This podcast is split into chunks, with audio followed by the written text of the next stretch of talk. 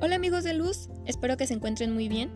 Yo estoy muy feliz de poder estar nuevamente con ustedes en nuestra muy querida sección Películas Espirituales, con un nuevo capítulo titulado Películas inspiradas en santos o personajes bíblicos. Espero lo disfruten mucho y puedan ver estas recomendaciones. Pero bueno, antes que nada, quería aclararles que yo no soy una crítica de cine ni nada de eso. Yo solamente les comparto lo que a mí me gusta, lo que disfruto ver y las enseñanzas que yo he tenido.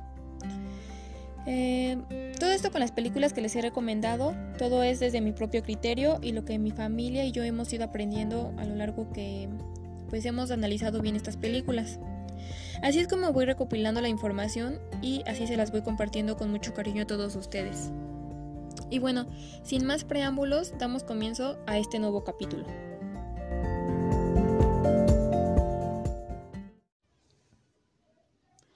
Elegí estas películas porque tienen mucha sabiduría y enseñanzas que se pueden llevar a cabo en el día a día, ya que estos personajes fueron seres humanos que lograron dejar huella hasta el día de hoy. A pesar de sus conflictos y adversidades, nunca perdieron la fe. Asimismo, quiero hacerles una sugerencia de que no ven estas cintas cinematográficas con prejuicios de religión. Más bien, solo vean el gran mensaje que transmiten estos grandes maestros. Iniciamos con Martín de Porres, en sí, son dos películas inspiradas en su vida, pero a pesar de ser muy parecidas, tienen diferentes enseñanzas, como la primera que se llama Un mulato llamado Martín. Este es del año 1974-1975. Cuenta la historia de este ser tan humilde y cómo fue su crecimiento, tanto físico como espiritual. San Martín fue una persona muy trabajadora, siempre buscando cómo ayudar a los demás desde muy niño. Fue muy creyente, siempre mantuvo su fe y, pese a los problemas e insultos que le hacían por ser mulato, él se mantenía en su fe y no dejaba que nada le afectara. Siempre daba manos llenas sin pedir nada a cambio. En esta película enseña la amistad incondicional y un poco de la cultura inca. La segunda película me gusta más porque relata más detalladamente la infancia de este santo y se puede ver más real, más inocente y las ocurrencias que solo un niño puede decir o hacer. Esta película es del año 1961 y se llama Fray Escoba. Este es un apodo que se le quedó, ya que San Martín siempre estaba barriendo o limpiando. Y pues ya que siempre estaba con su escoba, pues por eso se le quedó Fray Escoba. Esta película es muy bonita, ya que tiene su lado divertido porque no se tomaba las cosas tan en serio pero sin perder la espiritualidad que tenía este santo. Me gusta porque enseña los milagros que puede hacer Dios. Y ahí está el claro ejemplo de cuando Martín llevaba en una canasta alimentos. Entonces la gente que lo conocía sabía que le podía pedir, ya que él daba sin condición. Así que se acercaron muchas personas a su alrededor, y él solo sacaba los víveres de la canasta para dárselos hasta que una señora le pidió zapatos y él sin poder creerlo sacó los zapatos de la canasta y se los dio. No sé, imagínense, se quedó muy sorprendido ya que únicamente llevaba alimentos y se pudieron materializar el calzado que la señora necesitaba. Y así entre más cosas que las personas les iban pidiendo, se iban materializando en su canasta y él sin creerlo pues lo iba sacando y se los daba. Em, al principio pues obviamente Martín se espantó pero después supo que Dios solamente obraba en él. Y bueno, esto es más o menos un resumen de las películas, pero a mí la enseñanza que me dejó es, es la verdad que admiro mucho a San Martín porque también tenía la comunicación con los animalitos. Se entendían muy bien, pero en especial con los roedores, ya que en el convento había muchos y uno de los obispos quería matarlos pero San Martín le dijo que no, que lo sacaría. Y así fue. Pudo comunicarse con uno de los ratoncitos y llegar a un acuerdo. El acuerdo consistía en que todos, todos los roedores se salieran del convento y San Martín les llevaría alimento en el patio. Entonces, pues llegaron, los dos estuvieron de acuerdo y así fue por mucho tiempo. Eh, San Martín es un santo que me recuerda a la noche, y esa magia que hay cuando todo se oscurece, sabiendo que siempre habrá luz y un nuevo amanecer. Como San Martín, él siempre brillaba, él nunca necesitó este opacar a, demás personas para él brillar, no, sino San Martín siempre le ayudaba a todos a brillar de la misma manera que él lo hacía. También cuando él barría era una representación de que quitaba todo lo malo, como los malos pensamientos, las malas ideas. Por eso, en la primera película enseña a otros jóvenes a cómo barrer bien. O sea, y recuerden ustedes también que cuando ustedes hacen limpieza en su hogar o en cualquier lugar, es como si limpiaran también su mente, van quitando esos malos pensamientos. San Martín era un ser tan mágico que también tenía el don de la bilocación. Esta es la habilidad de estar en dos lugares a la vez, pero más místicamente se le conoce como desdoblamiento. Es como hacer viajes astrales que muchas veces se logran por meditación. Y bueno, si quieren saber más de este tema de la bilocación y los viajes astrales, les recomendaría mucho que conocieran a, René May, ya que él es un gran maestro de eso. Pero bueno, continuamos con la siguiente película. Está inspirada en la vida de San Agustín de Hipona. Es del año 2002. Esta es una película que se me hace muy realista, en cómo es un ser humano realmente y las vivencias, aprendizajes que se van teniendo conforme a nuestro crecimiento. Es una película muy larga, dura aproximadamente tres horas, pero realmente vale mucho la, la pena. Tiene muchas lecciones y muestra cómo se puede transformar la vida, cuando uno mismo se lo propone, y este es el claro ejemplo. Porque San Agustín creció como un adolescente muy rebelde, ahora sí que con muchas dolencias, inconformidades que se reflejaban como enojo. Y este enojo se, pues se los hacía notar más a sus padres, y hacia él mismo, pues como les digo, él no estaba conforme con nada. Su mamá solo quería inculcarle su fe, pero Agustín no entendía y la rechazaba.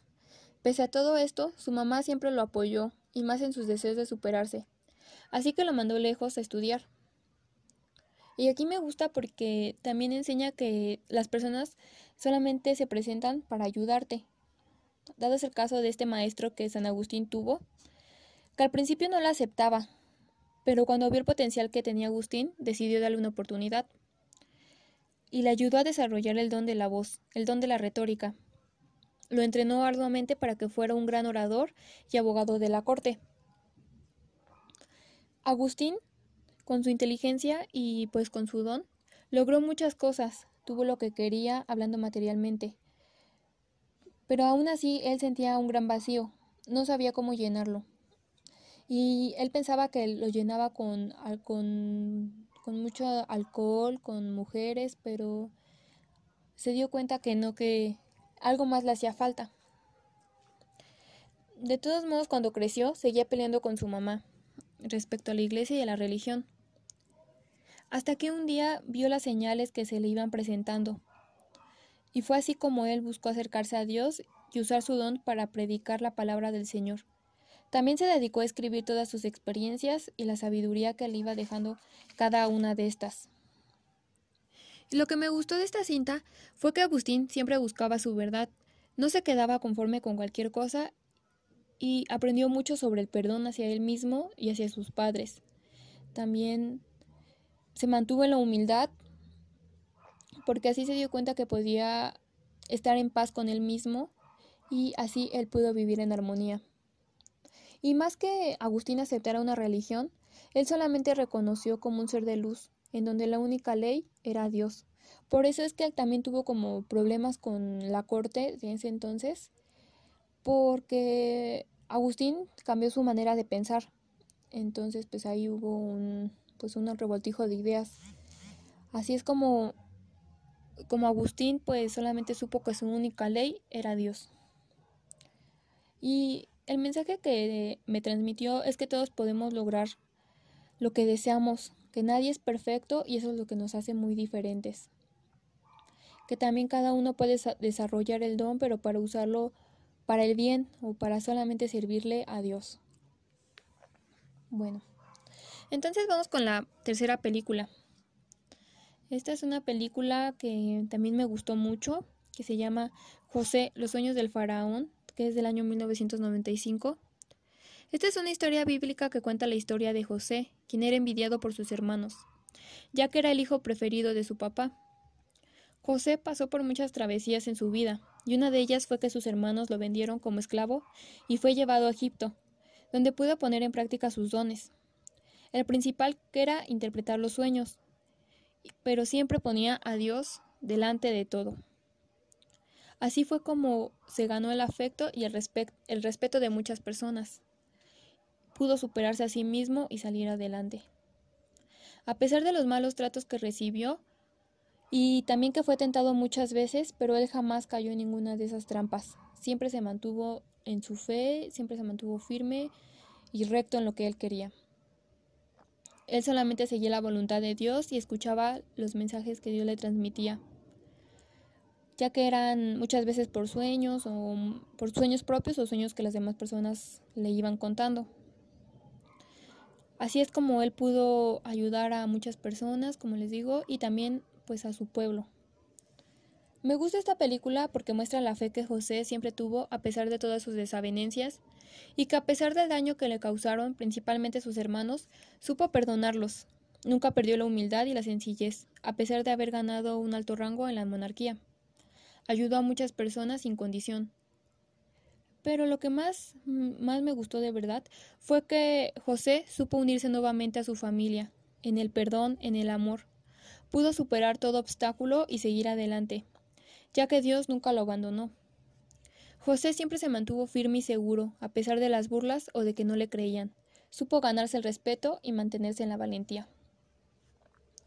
Y así es como estos tres grandes personajes dejan marcado mi corazón, dejan marcado mi vida porque fueron grandes maestros que se supieron superar, que pudieron mantenerse en su fe, pero sobre todo escuchar a Dios. Por eso amigos les recomiendo mucho, espero que las puedan ver.